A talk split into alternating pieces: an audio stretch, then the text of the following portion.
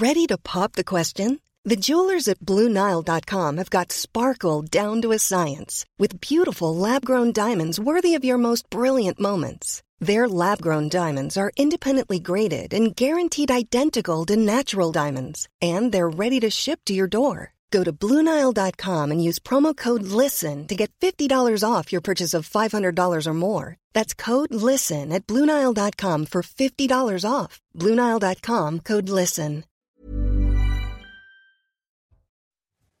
Quasiment 20h sur CNews, on fait le point sur l'information avec euh, Isabelle Puboulot. Avant, et après cela, pardonnez-moi, c'est face à Bocoté. À la une, la septième journée de manifestation contre la réforme des retraites a réuni 300 000 personnes à Paris, selon la CGT, 48 000 d'après le ministère de l'Intérieur et 33 000 selon le cabinet Occurrence. Des tensions ont eu lieu dans la capitale, jets de projectiles contre les forces de l'ordre, poubelles incendiées et vitrines caillassées. À 18h30, au moins 32 personnes ont été interpellées. Emmanuel Macron mis au défi de convoquer un référendum sur la réforme des retraites. Les deux principaux dirigeants syndicats se sont exprimés avant le départ du cortège parisien. Puisqu'il est si sûr de lui, le président de la République n'a qu'à consulter le peuple, a déclaré Philippe Martinez. Il faut aller vers une consultation citoyenne, a ajouté Laurent Berger. Et puis dans le reste de l'actualité, un mot de rugby à Twickenham, exploit pour le 15 de France qui surclasse l'Angleterre 53 à 10. Un succès historique en cette quatrième journée du tournoi des Six Nations. Les Bleus, armés d'une défense solide, ont inscrit 7 essais. Ils n'avaient plus gagné en Angleterre depuis 2005. Le 15 affrontera le Pays de Galles samedi prochain pour la dernière journée du tournoi.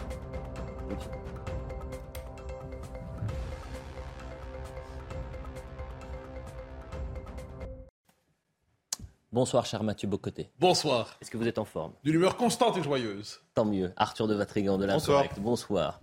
Magazine du mois, la une Euh, les jeunes coupent le cordon. Je crois qu'on en a beaucoup parlé ces dernières semaines. Merci d'être avec nous. À la une de Face à Boc côté, on va parler de la gauche, celle qui accepte la contradiction, le débat, et celle qui censure. Et force est de constater que la seconde est actuellement majoritaire. Et les censeurs ont bonne presse. Allez, un exemple pris par Mathieu Bocoté, non pas cet homme, mais Edoui Plenel. Vous allez tout nous expliquer dans un instant. À la une également, vous allez parler de cette formule, la fin de l'histoire de Francis Fukuyama, où l'idéologie libérale domine tout, une ère de stabilité économique et politique, une pensée connue et reconnue à la fin du XXe siècle. Alors que reste- que reste-t-il 20 ans plus tard? Mathieu, vous nous expliquerez cela. Enfin, vous recevez, euh, Mathieu, ce samedi Sophie Audugé, porte-parole et déléguée générale de SOS Éducation. Il sera question de l'idéologie et d'une idéologie trans à l'école et dans la jeunesse. Voilà le programme. Mathieu, vous voulez qu'on commence par la gauche, la gauche qui parle, qui débat et la gauche qui censure. Dans Marianne, il y a une semaine, Jacques Julliard, une des grandes figures de la gauche intellectuelle, s'est permis euh, une sorte de transgression. Il a entrepris un dialogue public avec Alain de Benoît, un intellectuel associé historiquement à la Nouvelle Droite, qui fut euh, longtemps diabolisé et jugé infréquentable. Et pour vous, cet événement intellectuel mérite qu'on y revienne. Oui, c'est loin d'être sans intérêt. Alors, vous connaissez mon obsession pour ce que j'appelle la sociologie de la respectabilité politico-médiatique ou idéologique.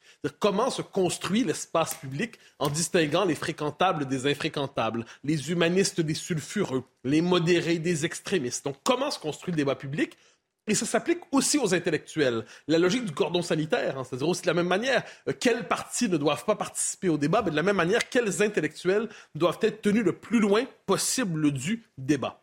Or, euh, Jacques Julliard, vous l'avez dit avec raison, est une des grandes figures intellectuelles, je dirais, des 50 dernières années en France, et, particulièrement qui a un, un parcours intellectuel sous le signe d'une volonté de débattre. Une volonté de débattre. Donc, pas toujours. Par définition, on n'est pas toujours d'accord avec les gens avec lesquels on débat, mais on tend la main à des gens qui, même quelquefois, sont jugés par le petit milieu parisien comme étant infréquentables. On ne doit jamais leur parler parce que si on leur parle, on sent le souffre. Et c'est ce qui s'est passé dans Marianne cette semaine. Il y a une semaine, que dis-je, en tendant la main pour un échange public, en fait, à Alain de Benoît. Alors, Alain de Benoît, qui est, je résume, c'est un intellectuel qui a marqué la deuxième moitié du 20e siècle en France, qui a commencé, ce sont ses propres mots, comme militant dit d'extrême droite, mais qui s'est détaché, qui a travaillé à se déconstruire, à s'arracher à son milieu, à cette matrice première, et qui a construit au fil, je dirais, des, à partir des années 70 jusqu'à aujourd'hui, une pensée qui a beaucoup évolué d'ailleurs. Hein. Il y a plusieurs moments dans l'histoire de, la pensée d'Alain de Benoît qui a commencé dans une forme d'ethno-différentialisme pour, pour poursuivre dans une critique de l'universalisme dans ce qu'il peut avoir d'extrême. Euh, c'est lié à plusieurs revues, éléments, nouvelle école, crisis. C'est un philosophe, c'est un historien des idées plus encore, je crois, et c'est reconnu par tous, même par ceux qui ne l'aiment pas, comme un esprit véritablement encyclopédique. Alors, on peut être en désaccord, je le précise, sur à peu près tout s'il le faut avec Alain Benoît, la question n'est pas là. La question est que le désaccord, pour exister, doit être nommé. Mais pendant des années, pendant des années, si vous nommiez le simple nom d'Alain de Benoît dans l'espace public, qu'est-ce qui se passait? Et vous aviez une crise de panique morale qui commençait. C'en était assez drôle. Hein. Il y a quelques décennies à peine, il y a une trentaine, trentaine d'années, mais on pourrait dire encore plus récemment, quand le nom, quand la possibilité d'un échange public entre Alain de Benoît, donc intellectuel nouvelle droite, étiqueté extrême droite par ses ennemis, eh bien, un débat public commençait et là, on disait attention, c'est le retour du fascisme, c'est l'infiltration dans l'esprit, dans l'espace public du néofascisme. Et alors que de Benoît avait critiqué profondément ses premiers engagements, qu'il a évolué, eh bien là, on disait ah, on prend pas au sérieux son travail intellectuel. Il a beau avoir écrit des livres et des livres et des livres, tout cela n'est qu'un masque. Hein. C'est ce que j'appelle la théorie du masque qu'on applique aussi aux partis politiques. On dit derrière sa prétention à débattre, sa volonté de débattre, il n'y a rien d'autre qu'un masque qui dissimule des opinions absolument inacceptables. Alors là, qu'est-ce qui s'est passé? Qu'est-ce qui s'est passé tout récemment? Eh bien, Julliard dit non. Moi, j'accepte de lui parler. J'accepte de lui parler. Pourquoi? Parce que son propos, qui n'est pas le mien, permet néanmoins d'éclairer le débat public. Et là, il y a une crise de panique dans l'IB. Je me de citer l'IB. Vous savez, un journal qui a un peu un côté euh, commissaire politique quelquefois, où on lui dit, oui, il est bien question d'Alain de Benoît, Là, on me présente de manière vieux mage de l'extrême droite ethno-différentialiste, prônant la hiérarchie des races et l'inégalité des êtres humains. On a l'impression qu'on parle de néo-nazis. Et là, on nous explique par ailleurs que depuis les années 80, il était ostracisé. C'est intéressant parce que Libé reconnaît, Libé reconnaît que Alain Benoît était ostracisé. La question qu'on peut se demander à partir de là, à partir de là, eh bien, c'est pourquoi était-il ostracisé? Est-ce que l'ostracisme est légitime dans la vie intellectuelle? Est-ce que fabriquer un paria c'est légitime dans la vie intellectuelle? Est-ce que décréter qu'on ne doit pas parler à quelqu'un parce que ça serait comme une forme de principe de contamination? Si vous lui parlez, il risque de vous contaminer. Est-ce que c'est une manière légitime d'aborder la vie intellectuelle? Je ne crois pas. Le désaccord, pour être approfondi, doit être nommé, doit être pensé rationnellement. Et c'est ce que propose Julliard, qui, comme je l'ai dit, est une grande figure de la gauche euh, intellectuelle et qui, acceptant cela, Michel Onfray avait fait la même chose il y a quelques années, soit dit en passant, et on lui avait reproché. Ah, vous avez parlé au mage noir de la, de la nouvelle droite. Eh chaque fois que quelqu'un dit je tends la main, pas pour être d'accord, j'insiste, pas pour être d'accord, simplement pour débattre, mais la possibilité même de ce débat est vue comme un scandale. Je crois qu'il valait la peine de nommer ce geste qui, dans le petit milieu intellectuel parisien, est courageux de la part de Jacques Julliard. Et mis à part Alain de Benoît, est-ce que vous avez en tête d'autres intellectuels à, qui eh bien, on, fait subir un, sort semblable? Oui, des morts et des vivants en fait. Mais là, je sur trois morts parce que ça permet d'avoir trois types aussi. Un écrivain dont on a déjà parlé ici, Jean Raspail. Jean Raspail, l'écrivain, qui a une œuvre immense. ceux qui se plongent dans l'œuvre de Jean Raspail, euh, il y a plusieurs portes d'entrée. Il y a le camp des saints, il n'y a pas que le camp des saints. Il y a l'anneau du pêcheur. C'est une œuvre considérable. Mais pendant des années, il suffisait de dire Grand euh, Jean Raspail, dis-je, pour être attaqué immédiatement, encore une fois, sur le mode du principe de contamination. Ah, vous citez cet auteur que vous n'avez pas le droit de citer. Si vous citez l'auteur que vous n'avez pas le droit de citer, c'est bien la preuve que vous avez un esprit faisandé et c'est inacceptable. Et on en est venu à oublier l'œuvre de Raspail tout simplement parce qu'on avait collé une telle étiquette sur son nom que c'est un principe de survie sociale que de s'en éloigner. Autre exemple, un philosophe, Julien Freund, un des plus grands philosophes politiques de la deuxième moitié du 20e siècle en France, eh bien, mais qui avait une pensée qui était très critique de, de la conception dominante de la vie de l'esprit dans les années 70, 80, 90 au point même où quand il y a eu le dictionnaire des intellectuels français qui est paru au milieu des années 90, il n'était même pas mentionné. Alors, on va même pas prendre la peine de le mentionner, comme ça on n'aura pas à débattre avec lui. Et tout récemment, un cas intéressant, Jacques Bainville, vous connaissez, l'historien de l'action française, eh parce que Gérald Darmanin s'est permis de le citer, s'est permis de le citer, une phrase par ailleurs très belle, hein, la France est plus qu'une race, mieux qu'une race, c'est une nation. C'est magnifique comme idée. Eh bien, réponse, une partie de la gauche insoumise a dit scandale, scandale, on vient de nous citer encore une fois l'extrême droite. Et on pourrait nommer encore une fois des gens qui, au temps présent, ont des figures intellectuelles intéressantes, importantes. Euh, Michel de Gégère, Jean Sévilla, Jean-Louis Arouel. On pourrait nommer d'autres qui ne sont pas au cœur de l'espace public alors qu'ils le pourraient et le devraient. Pourquoi? Parce qu'ils ne sont pas vus comme appartenant à la tribu des intellectuels de gauche. Mais on invite, cela dit, à France Inter, Geoffroy de la Gannerie, qui explique, sous le signe de, radicalisme, d'un extrémisme dans son cas véritablement, il veut dynamiter la société, mais ça, c'est le bienvenu. Il est le bienvenu, il n'y a pas de souci. Je note une chose, cela dit, qui témoigne de l'importance néanmoins que c'est la gauche encore qui fixe les critères de la respectabilité médiatique. Pourquoi parle-t-on de ça aujourd'hui? Parce que c'est un homme de gauche, Jacques Julliard, qui a adoubé Alain Delon en disant on peut parler avec lui. Donc la gauche disant désormais on peut parler avec un homme avec qui on ne devait pas parler, ça confirme néanmoins le pouvoir de la gauche qui distingue encore les respectables de ceux qui ne le sont pas. Alors ce n'est pourtant pas l'avis d'Edoui Plenel qui a publié euh, ces jours-ci un appel à la vigilance où il affirme que la droite et même l'extrême droite exerceraient aujourd'hui euh, l'hégémonie idéologique. Ah, j'ai lu ça, j'ai lu ça. Plenel, l'appel à la vigilance, c'est alors c'est vraiment c'est le commissaire politique pensant. C'est-à-dire, si on, s'imagine un commissaire politique qui euh, considère, qui veut nous expliquer avec qui on peut parler, avec qui on ne peut pas parler. Et oh, on se le représente tout simplement. Euh, Plenel incarne cela. Donc, c'est comme le ministre de l'Intérieur du monde des idées. Et quand on lit cet ouvrage, c'est fascinant. Il nous dit, il y a une thèse de base, qui est la thèse de la Révolution française, l'égalité naturelle de tous les êtres humains. Il nous explique que c'est une idée révolutionnaire appelée à transformer en permanence la société. Et il nous explique que si on s'oppose à cette thèse telle qu'il se la représente, hein, je précise, eh bien, on est inévitablement du côté du parti de l'inhumanité. Et qu'est-ce qu'on doit faire avec les idées dites inhumaines, qui seraient des idées qui tueraient, des idées criminelles, des idées meurtrières? Il faudrait les bannir de l'espace public. Il ne cesse de s'indigner sur plus d'une centaine de pages du fait qu'on entende des gens qui ne pensent pas comme lui dans l'espace public. Le scandale, c'est qu'il soit possible de penser publiquement autre, autre chose que ce que pense Monsieur Plenel, c'est, et là, donc, de son adversaire, il ne discute pas avec lui. Il explique qu'on ne doit pas discuter avec lui. Son argument, c'est qu'on ne doit pas argumenter. C'est le retour à la démonologie, c'est le retour à l'exorcisme, c'est le retour à l'ostracisme, c'est le retour au refus de débattre. Et de ce point de vue, il y a quelque chose de fascinant l'accueil très positif fait à un ouvrage qui est fondé sur le refus explicite du débat public. Mais ça, c'est la gauche qui domine encore aujourd'hui. Cette gauche qui débat, cette gauche qui censure Alain de Arthur de Vatrigan, qu'est-ce que, quel regard vous portez là-dessus?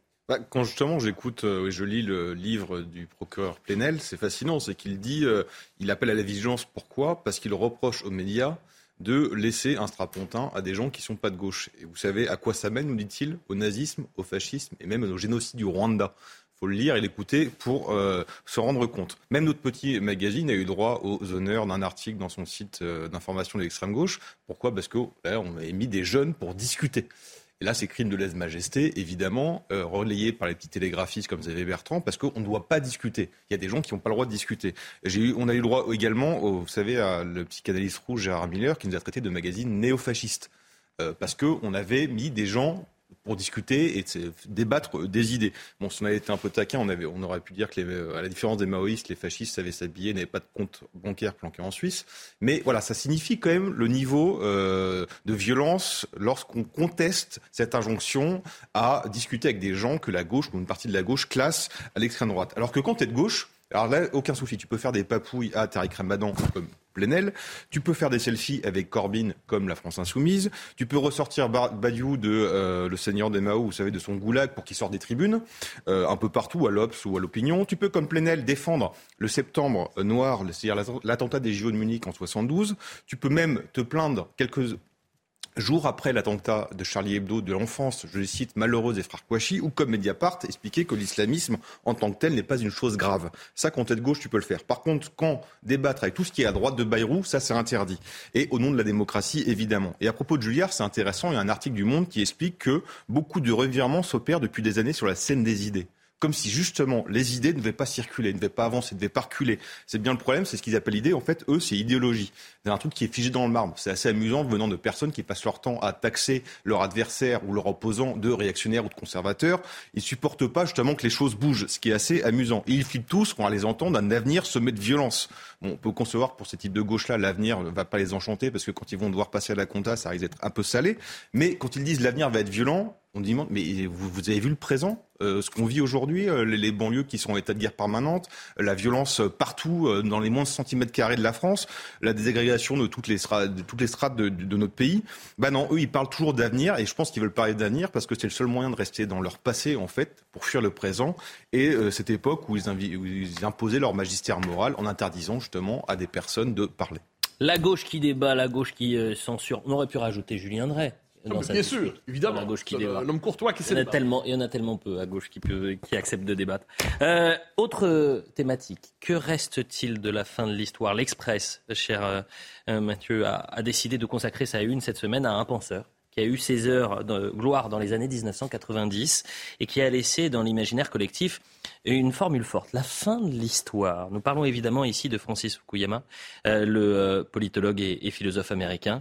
Et vous souhaitez prendre prétexte de cette une pour revenir sur cette expression et, vous demander ce qui reste de la fin de l'histoire aujourd'hui. C'est peut-être une formule dont on a beaucoup parlé. Hein. C'était lié à la chute de l'Union soviétique et on disait de Fukuyama, de manière très... On, l'a caricaturé, il faut dire. Hein. On disait pour lui, annoncer la fin de l'histoire, plus rien ne se passerait, plus de guerre, plus de conflits, plus de tensions. Ben, évidemment, si ça avait été ça, ça aurait été complètement idiot. Mais c'est pas ce qu'il disait. Il disait une idéologie va s'étendre sur le monde, va devenir absolument hégémonique et nous ne serons plus capables d'imaginer l'expérience humaine à l'extérieur des catégories de cette idéologie. Donc, la démocratie libérale de marché, à peu près. Et ça, de ce point de vue, alors on peut être en désaccord, euh, parce qu'on on regarde le monde aujourd'hui, il est sous le signe du pluralisme, du conflit, de la diversité des civilisations, du choc idéologique. Mais il n'en demeure pas moins que l'idéologie dominante encore aujourd'hui, c'est effectivement cette conception du libéralisme démocratique qui est liée à la, mondialisation, la gouvernance globale, une certaine interprétation des droits de l'homme. Ça demeure l'idéologie dominante. Je note cela dit devant cette thèse, cette thèse qui était, donc c'est la fin de l'histoire, puis il n'y aura plus de grands débats extérieurs à cette idéologie. C'était contredit par plusieurs figures. J'en évoque quelques-unes, c'est intéressant. Samuel Huntington, Huntington dont on a beaucoup parlé, qui a eu la contre-formule, le choc des civilisations. Et on a l'impression que les deux formules sont vraies. Autant l'idéologie libérale, progressiste domine le monde occidental, autant le monde de notre époque est aussi celle du choc des civilisations. Il y a un type qui s'appelle, euh, un, euh, politologue qui s'appelle James Kurth, qui est intéressant aux États-Unis, qui avait dit non, il y a un choc interne à l'Occident aujourd'hui entre les défenseurs de la tradition et la marche en avant du progrès progressiste et John Fonte, un autre penseur américain très intéressant, qui lui a dit non, il y a un vrai conflit aujourd'hui. Le vrai conflit, c'est entre la démocratie libérale et l'État-nation, hein, d'un côté, qui viennent ensemble pour lui, et de l'autre côté, le progressisme transnational, donc la gouvernance globale, le multiculturalisme et tout ça.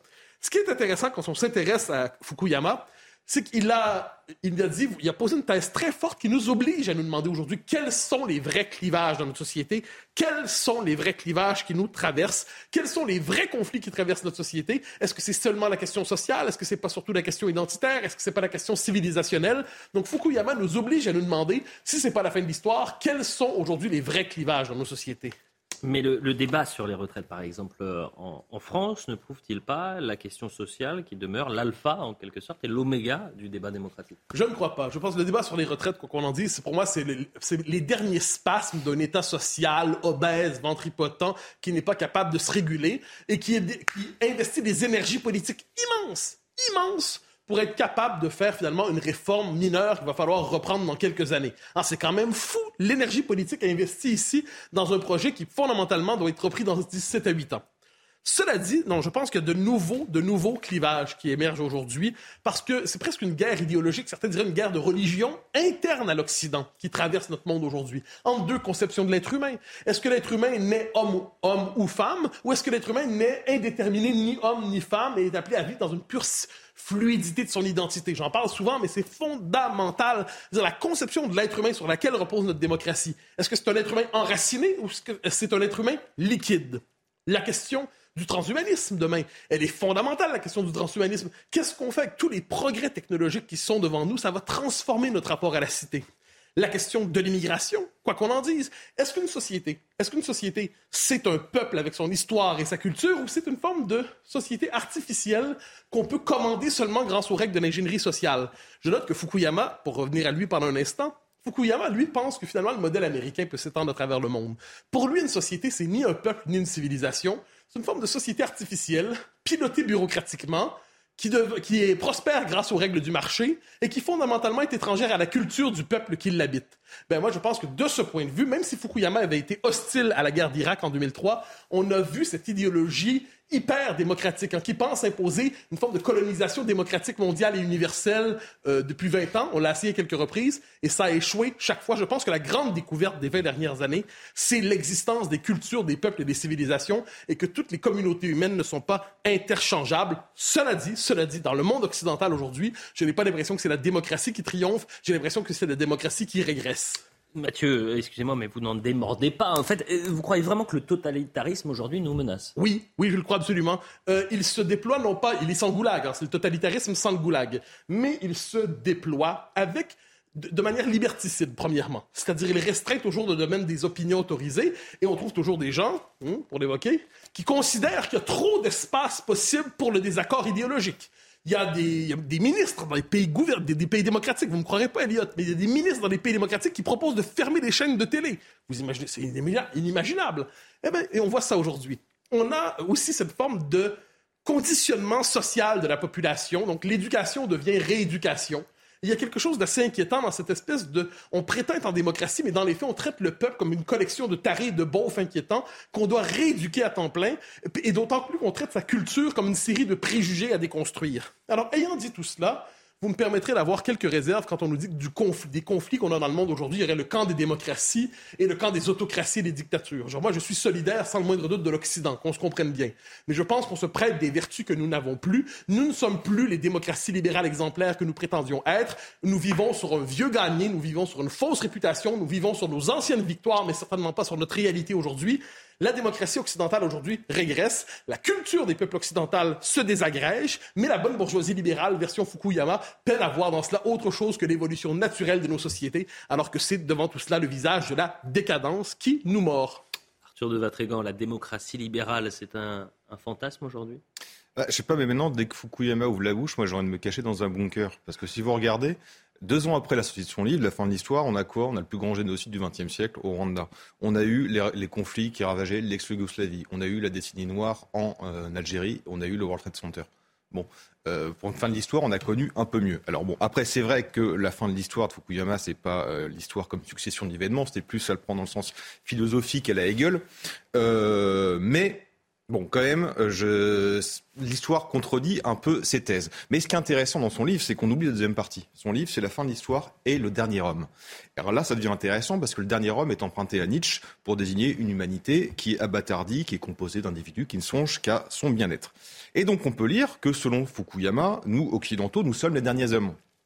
Et malheureusement, on peut lui en partie peut-être lui donner raison, parce que quand on répond à des massacres par des hashtags je suis terrasse ou vous n'aurez pas ma haine, ou quand à chaque explosion de violence on brandit le pas d'amalgame, on peut se demander si en effet nous ne sommes pas sortis de l'histoire, parce qu'on a tendance à l'oublier, sauf peut-être la France insoumise et son cortège de Robespierre et de Perrette, pour faire triompher la fraternité, la tolérance et l'amour entre les peuples, la Révolution française a fait couler un bain de sang? Et donc si l'on répond à son meurtrier par vous n'aurez pas ma haine, soit vous êtes un saint, soit vous êtes le dernier homme, mais en tout cas, vous n'appartenez plus à l'humanité ordinaire, et donc peut-être êtes-vous sorti vous-même de l'histoire. Vaste réflexion, vaste sujet. Dans un instant, vous allez recevoir Mathieu Sophie Audugé, qui est porte-parole et délégué général de SOS Éducation. La transidentité. J'imagine que ce sera au programme. C'est l'éducation transformée en lieu de rééducation. Ce sera l'occasion de lui en parler. La publicité, on revient dans un instant.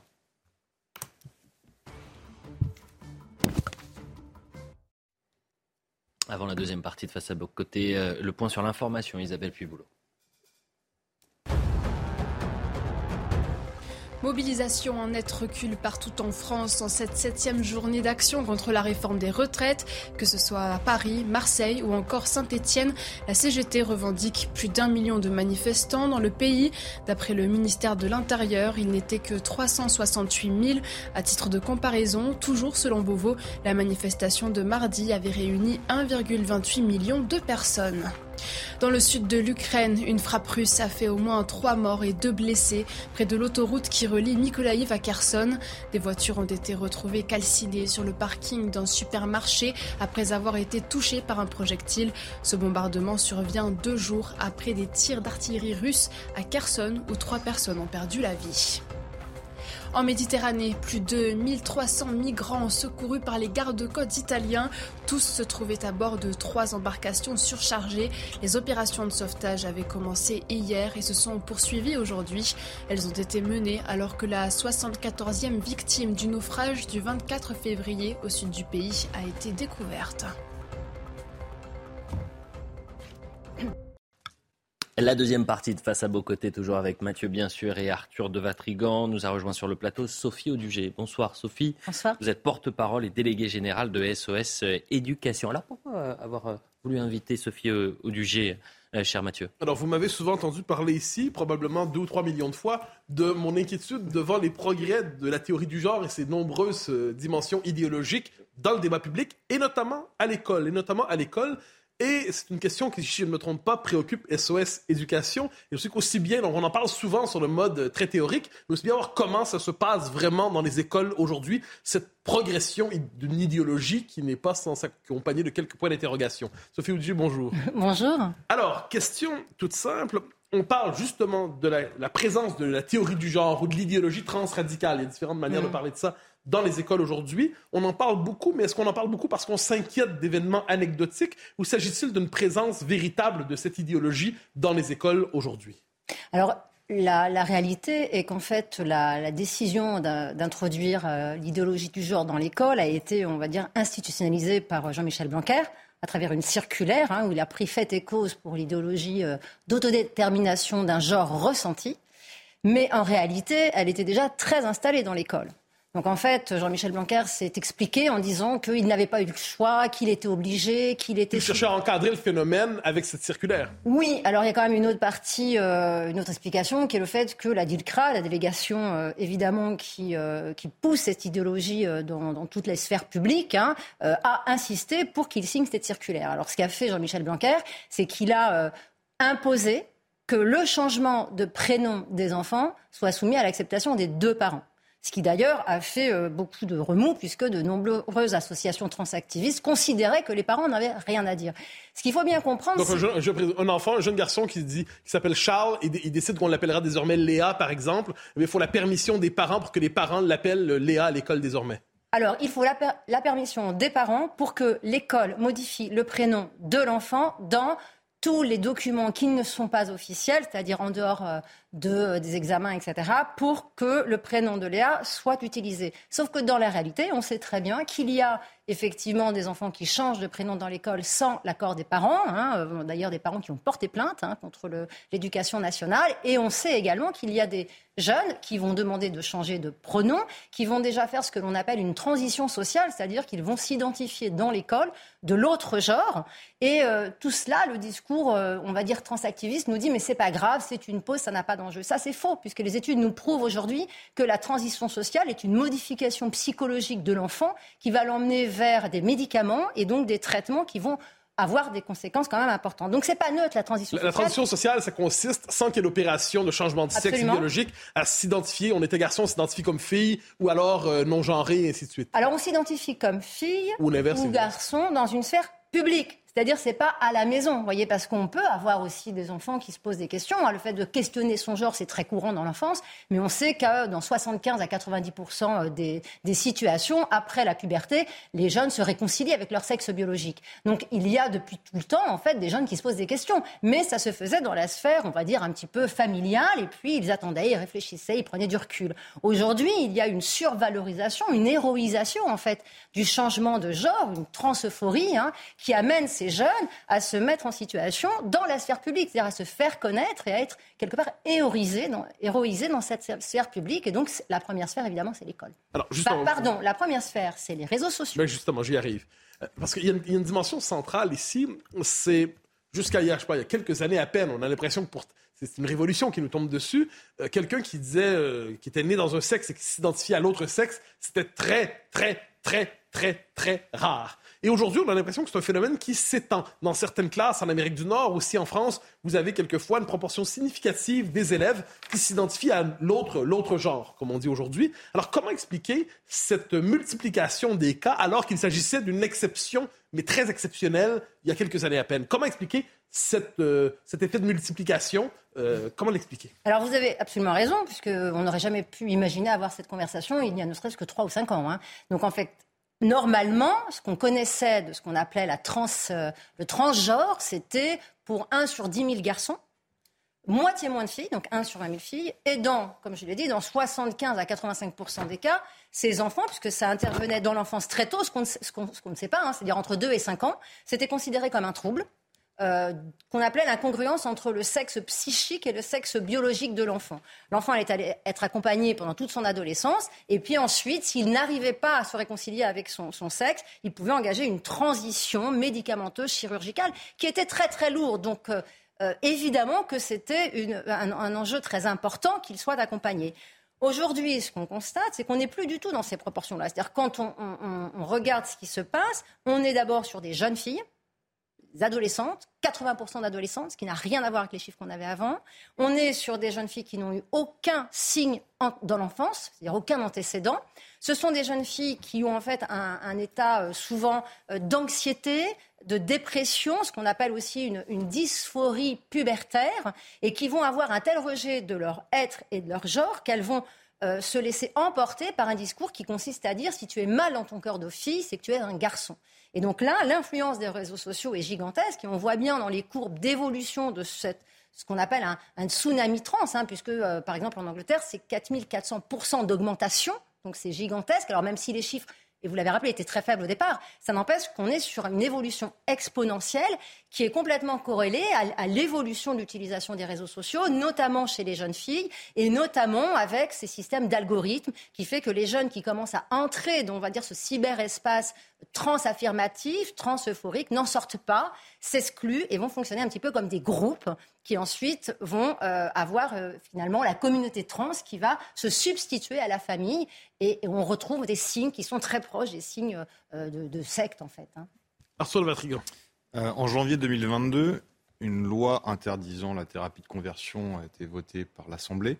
Et certains s'y sont opposés et ont été bien attaqués en expliquant que c'était en réalité un cheval de Troie pour instituer la théorie du genre dans le droit. quelle est la réalité? Alors en fait, euh, deux choses importantes. Tout d'abord, la, théorie du genre, elle est déjà dans le droit. C'est-à-dire qu'il faut bien euh, que les gens qui nous écoutent aient conscience qu'en fait, en France, alors même que le peuple n'a jamais été interrogé et n'a jamais pris position, il est acté que le principe de la théorie d'autodétermination du genre ressenti par chaque personne, quel que soit son âge, est un acquis. C'est un acquis de droit. C'est-à-dire celui qui irait questionner la position d'un jeune à dire qu'il est de l'autre genre se verrait sous le couvert d'un risque d'attaque pour transphobie. Donc ça, c'était déjà le cas. Par contre, ce qui a été mis en place, c'est que pour asseoir cet enjeu-là et pour interdire finalement à des médecins de poser des diagnostics de dysphorie de genre, ils ont intégré dans la loi qui était la loi des thérapies de conversion, c'est-à-dire celle qui euh, avait pour objectif de soumettre des homosexuels à des pratiques absolument affreuses pour changer leur orientation sexuelle, une, loi finalement pour laquelle tout le grand public était d'accord, puisqu'on trouve évidemment que ces manœuvres étaient, étaient, inacceptables. Donc tout le monde était d'accord pour voter le fait d'interdire ces thérapies de conversion. Ils ont ajouté et d'identité de genre. Et c'est là où c'est scandaleux. C'est scandaleux à plusieurs titres. Tout d'abord parce que dans les jeunes filles aujourd'hui, qui se disent être nées dans le mauvais corps, qui engagent les transitions, il y a une surreprésentation de jeunes filles homosexuelles, qui ont ce qu'on appelle une homophobie intériorisée. C'est-à-dire que faisant cette loi, les, parlementaires ont fait finalement la thérapie de conversion ultime. C'est-à-dire qu'ils rendent possible à des jeunes filles qui ont peur de s'assumer en lesbiennes le fait de choisir, parce qu'elles pensent qu'elles seront plus acceptées par la société, le fait d'être trans. Et ça, c'est absolument dramatique. Et les chiffres sont là, dans toutes les études, que ce soit en Suède, en Norvège ou en Angleterre. On sait très bien, et notamment pour les détransitionneuses, que nombre d'entre elles étaient tellement en mal-être par rapport à leur homosexualité, qu'elles ont choisi, elles ont pensé que la transition serait une solution pour elles. Et donc, évidemment, on a été un certain nombre à s'opposer au fait d'ajouter l'identité de genre. Autre élément très important, c'est que par cette loi, ils interdisent presque à des euh, psychiatres, à des psychologues de, poser un diagnostic. Alors, et là, c'est encore un autre problème. C'est-à-dire qu'à partir du moment où vous affirmez le fait que la théorie euh, fait que chaque personne, quel que soit son âge, elle a le droit c'est même un droit absolu d'autodéterminer du genre duquel elle est, ça veut dire que le psychiatre ne peut pas interroger cette demande. Sauf qu'on sait très bien aujourd'hui dans les études des autres pays qui font marche arrière qu'il y a une surreprésentation de jeunes filles qui ont des troubles psychologiques, des troubles psychotiques, qui ont vécu un moment euh, traumatique dans leur, dans leur vie et qu'on a une surreprésentation d'autistes. On va revenir, on va revenir dans un instant sur la question de la détransition qui est importante. C'est-à-dire qu'on voit aujourd'hui dans les pays occidentaux des gens qui s'étaient engagés très loin dans cette idéologie et qui aujourd'hui euh, se disent faut, on, a été trop loin, il faut peut-être revenir sur nos positions antérieures. Mais avant d'aller là, euh, j'aimerais savoir vous entendre sur les... Parce qu'on parle de la transition de genre sociale. C'est-à-dire, je décide de m'identifier comme femme, vous devez l'accepter. Dans certaines sociétés, juridiquement, administrativement, on enregistre le fait, c'est tout. Dans d'autres cas, cela dit, on pousse ça plus loin. Et là, il y a des opérations de changement de sexe, de, de réassignation euh, de genre, je conduis de réassignation d'identité sexuelle. Et là, c'est autre chose. Alors, il y a une. Euh, certains, on applaudira, on aura des réserves, qu'importe. Mais quels sont les dangers liés à ces opérations, surtout, surtout lorsqu'il s'agit de mineurs, pardon, autour de la question des hormones et ainsi de suite. On ne parle pas des adultes ici, mais pour les enfants, quels sont les dangers de ces opérations? Alors, les dangers sont évidemment très importants, puisque. Euh, ce qu'il faut bien comprendre, c'est que le principe d'autodétermination fait qu'on ne peut pas questionner le choix de l'enfant. Alors, évidemment, euh, le corps médical va me dire si, si, on le questionne. Mais bon, c'est pas en deux, trois rendez-vous, cinq rendez-vous qu'on va prendre en charge le contexte du jeune et s'assurer que ce désir de changement de genre ne masque pas une dépression, euh, une situation traumatique, etc. Donc très rapidement, on va mettre ces enfants sous médicaments. Et là, on va s'appuyer sur un protocole qui s'appelle le, le Dutch Protocol, qui a été créé en 1990, qui consiste à faire prendre ce qu'on appelle des bloqueurs de puberté aux enfants à partir de 10-12 ans, ce qu'on appelle le stade 2 de Tanner. Ensuite, on va leur faire prendre autour de 14 ans euh, des hormones inversées. Et à partir de 16 ans, on va pouvoir euh, commencer les chirurgies, notamment en premier desquelles les mammectomies, euh, et puis ensuite ce qu'on va appeler les chirurgies de révision, qu'on appelle les chirurgies du bas, qui vont intervenir après 18 euh, ans. Les bloqueurs de puberté vont arrêter le développement normal biologique de l'enfant, à tous les niveaux. C'est-à-dire qu'on va bloquer la constitution osseuse de l'enfant, on va avoir des conséquences d'ostéoporose évidemment, et au-delà de ça, on va bloquer tout le développement de l'enfant, et notamment le développement cognitif, le développement émotionnel. On va arrêter l'enfant dans une situation et dans un état émotionnel d'un enfant de 10 ou 12 ans. Ce qu'on sait également, c'est qu'à partir du moment où les enfants ou les jeunes vont faire cette transition sociale, dans une très grande majorité des cas, ils vont prendre des bloqueurs de puberté, donc on aura ces conséquences-là, et ils vont se suivre ensuite par des hormones croisées. Et l'association des bloqueurs de puberté et des hormones croisées va avoir quasi 100% pour conséquence de rendre infertiles ces enfants ah, va avoir également pour conséquence pour ces enfants qui n'auront évidemment à cet âge-là pas eu d'expérience de la sexualité, qui n'auront pas connus d'orgasme, c'est des enfants qui seront empêchés d'avoir une sexualité et une intimité sexuelle toute leur vie. Et c'est des enfants qui ne connaîtront jamais la possibilité euh, d'avoir euh, un orgasme, puisque l'une des conséquences, c'est l'orgasme. S'associer à ça, évidemment, des risques cardiovasculaires, enfin tous les risques, des risques de cancer, etc. Ensuite, il y a toutes les chirurgies. On sait que dans ces chirurgies de réassignation, mais là, c'est plutôt chez les adultes, on a à peu près 67% euh, qui vont avoir des complications. C'est des, opérations très lourdes, évidemment. Et, ce qui est important, si vous voulez, c'est que quand on regarde dix ans après la transition, on se rend compte de quoi? Que ces adultes, en fait, vont avoir trois fois plus de risques de mortalité de cancer ou de, de maladies cardiovasculaires, trois fois plus de risques de passage euh, en hôpital psy, et c'est fois 19 de risques d'idéation suicidaire pour les, les, garçons qui veulent devenir des femmes et ça va être fois 40 pour les jeunes filles qui ont voulu devenir des hommes. Ces données-là ne sont jamais diffusées, euh, évidemment, et certainement pas dans les écoles, quand dès la maternelle, on va passer le message aux enfants qu'ils peuvent tout à fait être euh, filles à l'extérieur et garçons à l'intérieur. Vous imaginez bien à 4-5 ans que vous livrez une information comme ça à un enfant, je pense que concrètement, il sait pas à quoi ça correspond et il ne voit pas du tout, évidemment, les conséquences que ça peut avoir sur sa vie future. Arthur de Matrigan. Alors justement, comment se passe le processus en France Où est-ce que ça se passe euh, Et savez-vous combien de, personnes ça concerne, ou en tout cas, ou même s'il y a eu une évolution récente ces dernières années? Alors, euh, le problème, c'est ce problème-là des chiffres et des données probantes qui est le même dans tous les pays industrialisés. Parce que ce dont on parle ne concerne évidemment que les euh, pays industrialisés. Et on a plusieurs pays qui vont faire marche arrière, que sont la Suède, la Finlande, l'Angleterre, et cette, semaine, euh, hier ou avant-hier, la Norvège. Tous les pays qui font marche arrière font marche arrière parce qu'il n'y a pas de chiffres. La seule chose qu'on sait aujourd'hui, c'est que ce fameux protocole que j'ai évoqué avec vous, qui est le Dutch Protocol, n'a pas démontré des effets bénéfiques. C'est-à-dire qu'il n'y a pas de preuve que ça améliore la situation des enfants. Or, c'est un protocole qu'on applique en France, bien évidemment. Alors, Aujourd'hui, le problème qui se pose à nous, c'est que si vous voulez, il faudrait arrêter ce système-là, c'est-à-dire arrêter de prendre en charge les enfants trop tôt et faire des transitions trop rapides et les accompagner dans une approche plus psychopathologique, puisqu'on sait que dans 80, En Angleterre, c'est quand même 97,5% des enfants qui étaient suivis à la Tavistock qui avaient autre chose qu'un problème de dysphorie de genre. C'est quand même juste gigantesque. Sauf ces enfants, ils sont engagés dans le protocole que je vous ai exposé. Mais ce protocole-là, ça se fait où en France chez en, alors, en combien de temps et qui décide en fait? Alors, chez des médecins, et si jamais vous êtes euh, dans la situation, vous avez un jeune, il va se poser la question, il va aller sur euh, les réseaux sociaux. Et là, on va lui proposer, avec plein d'associations qui fournissent ces informations-là, une liste, par exemple, des médecins amis, des médecins facilitants, les médecins qui prescrivent vite. D'accord? Et donc, ils vont pouvoir contacter des médecins qui vont leur prescrire rapidement soit des bloqueurs de puberté, soit des hormones. D'accord? Ensuite, vous allez avoir des chirurgies. Aujourd'hui, on sait par exemple que normalement, les chirurgies, elles se, se font dans les hôpitaux publics. Sauf qu'il y a tellement de demandes qu'aujourd'hui, c'est presque deux ans d'attente en France. Donc, il y a des structures privées qui les font. Comment ils le financent? Eh bien, Par exemple, vous avez des cagnottes litchi hein, pour financer votre mammectomie. Donc, par exemple, la cagnotte Litchi euh, de, financement de votre mammectomie, bah, c'est par exemple 12 euh, pages de demandes. Donc, c'est 500 euh, jeunes qui demandent. Et donc, ils se financent par la générosité publique leur mammectomie.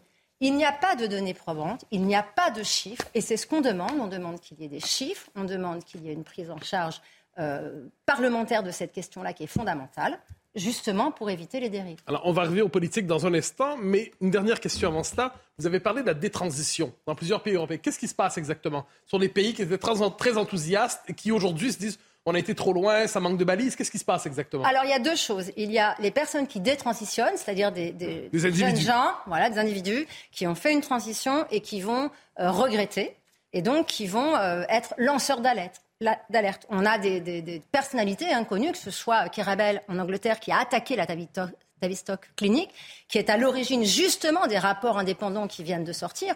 Et elle, elle a défendu qu'en fait, elle avait été mal conseillée et que le fait qu'on lui ait dit qu'elle avait un jugement éclairé ne tenait pas la route. Elle n'avait pas un jugement éclairé. À ce moment-là, elle attendait des médecins qui prennent en charge son besoin, qui prennent en charge sa situation, qui aient une approche holistique de son problème et non pas qui l'engagent dans un traitement qui est un traitement expérimental.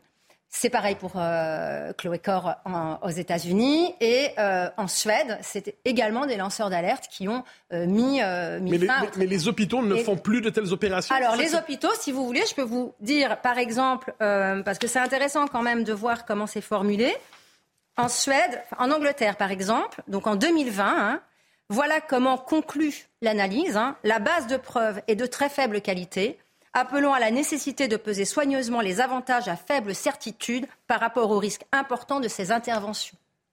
Et en Suède, ces traitements sont potentiellement lourds de conséquences, néfastes, étendus et irréversibles, tels que les maladies cardiovasculaires, l'ostéoporose, l'infertilité, un risque accru de cancer et la thrombose. Il est donc difficile d'évaluer le rapport bénéfice-risque pour le patient individuel et encore plus difficile pour les mineurs et leurs tuteurs d'être en position d'avoir une position éclairée concernant ces traitements. Et en Suède, ils ont rajouté, pour les jeunes qui étaient déjà engagés, on, va leur demander, pour cette, ils devront signer un document les informant de ces risques.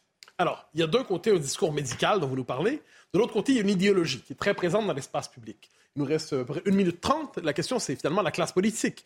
Comment la classe politique réagit devant cela? Vous êtes à la tête d'une association. Quelles sont vos attentes par rapport à la classe politique? Qu'elle stoppe le mouvement Qu'elle mette en garde Qu'elle l'encadre? Alors, la classe politique doit mener une étude euh, indépendante sur ce sujet, ce qui n'a pas été le cas. La classe politique doit poser la question au peuple, parce qu'il me semble que c'est quand même la moindre des choses que le peuple français puisse dire s'il est d'accord ou pas pour qu'on lui on engage les enfants et le peuple entier dans une nouvelle norme sociale qui serait celle d'autodéterminer son genre, quel que soit son âge, sans que personne n'ait rien à dire, avec effectivement des États et euh, des États qui financent. Aujourd'hui, il y a une, une, différenciation, une inégalité de prise en charge, euh, évidemment des frais, Notamment, il est plus facile de se faire prendre en charge des frais de chirurgie esthétique quand vous êtes trans que pour une femme atteinte d'un cancer qui va demander de, pouvoir bénéficier de, soins de, chirurgie esthétique. C'est quand même absolument surréaliste. Je pense qu'il faut rappeler que euh, eh bien, les, les trans n'ont pas le monopole de la souffrance et il faut arrêter de faire de la hiérarchie des souffrances, notamment quand il s'agit des enfants, et arrêter des traitements expérimentaux à partir du moment où potentiellement ces enfants sont porteurs d'autisme, euh, ont été victimes de sévices sexuels, sont en dépression ou ont eu une dépression avant. Il faut avant tout soigner la souffrance de ces enfants avant de les engager dans un processus qui va être irréversible et qui les rendra malades enfin en tous les cas preneurs de médicaments toute leur vie. Merci beaucoup Sophie euh, Audugé. Je rappelle que vous êtes porte-parole et déléguée générale de SOS Éducation. Merci Mathieu, merci, à Arthur. L'info se poursuit sur CNews. Vous pouvez revoir cette émission sur cnews.fr.